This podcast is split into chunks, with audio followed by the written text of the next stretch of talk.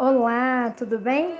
Sou a Juliana Almeida e falo para você, minha amiga irmã, minha querida no Senhor, escolhida, separada, a qual o Senhor separou desde o ventre da sua mãe. Eu sou a Juliana Almeida, falo aqui de Nova Serrana, Minas Gerais, e falo direto para o seu coraçãozinho. Como está o seu coração nesta, neste momento? Abre o seu coração e deixe o Senhor falar com ele. Nós estamos aí estudando a palavra do Senhor e hoje nós vamos, nós estudamos é, Lucas 11, amém? Sobre a oração dominical. Jesus estava num certo lugar e um dos seus discípulos disse: Senhor, ensina-nos a orar como João ensinou os seus discípulos. No início da fala de Jesus, ele diz: Pai, santificado seja o teu nome, venha o teu reino. Jesus sempre tinha seus lugares secretos para falar com o Pai.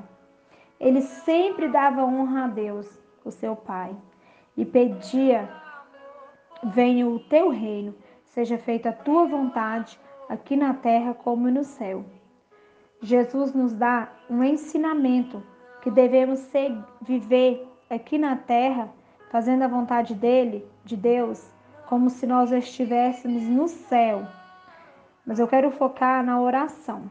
Precisamos ser disciplinados na oração. Assim como Jesus tinha né, os lugares secretos, nós também precisamos ter o nosso lugar, lugar secreto nós precisamos ter intimidade com o Espírito Santo, com o Senhor, através das nossas orações, através da nossa confiança em Deus. Porque quando nós entramos, sabe, para os nossos lugares secretos, para falar com o Senhor, nós estamos falando: Senhor, eu não dou conta, mas o Senhor dá. Senhor, eu não posso, mas o Senhor dá. Nós estamos depositando a nossa confiança no Senhor. Minha irmã, Confia no Senhor, peça ao Senhor, não seja feita a minha, a nossa vontade, Pai, mas a do Senhor.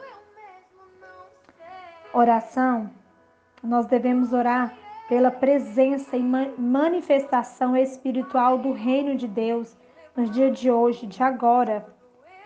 Isso inclui a operação de poder de Deus entre o seu povo para des destruir as obras de Satanás curar os enfermos, salvar os perdidos, promover a justiça e derramar o Espírito Santo de Deus sobre o povo.